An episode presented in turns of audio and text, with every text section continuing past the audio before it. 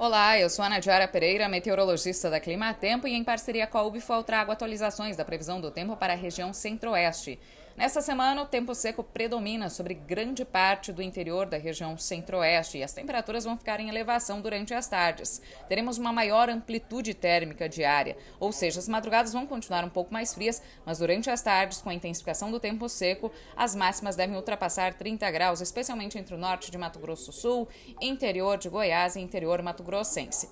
Tem previsão para ocorrência de episódios de chuva ao longo desta semana entre o sul e oeste de Mato Grosso do Sul e também entre o oeste e norte norte de Mato Grosso. No norte mato-grossense, as chuvas devem ocorrer devido a instabilidades associadas à umidade proveniente da Amazônia, e nestas áreas pode chover de uma forma mais intensa e frequente. Já nas demais áreas, entre o oeste de Mato Grosso, sul e oeste de Mato Grosso do Sul, os episódios devem ser bem mais isolados, associados às instabilidades que uma frente fria que está avançando pelo sul do Brasil deve ajudar a espalhar. Nestas áreas, a chuva ajuda na manutenção da umidade no solo para o desenvolvimento das lavouras de milho segunda safra, mas não deve impactar impactar muito a atividade de colheita, porque é uma chuva que deve ocorrer alternada com períodos de melhoria.